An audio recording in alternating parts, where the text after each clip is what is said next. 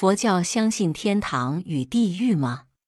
是的，佛教毫不怀疑天堂与地狱的存在，因为天堂与地狱都在生死范围的轮回之中。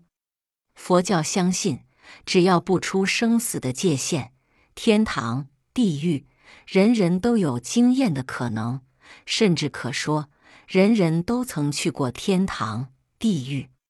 修了上品的五戒十善升天堂，造了十恶五逆的大罪下地狱，苦报受完了，地狱的众生可以升天堂；福报享尽了，天堂的众生可以下地狱。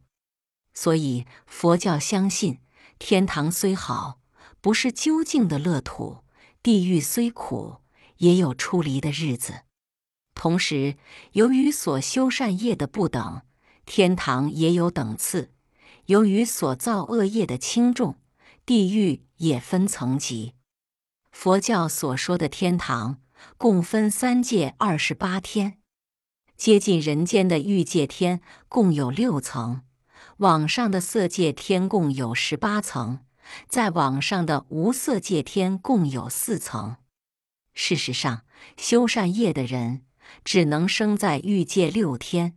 色界天及无色界天中，除了色界上层的五境居天是小圣的三果圣人所居，其余都是修习禅定者所生的禅定天。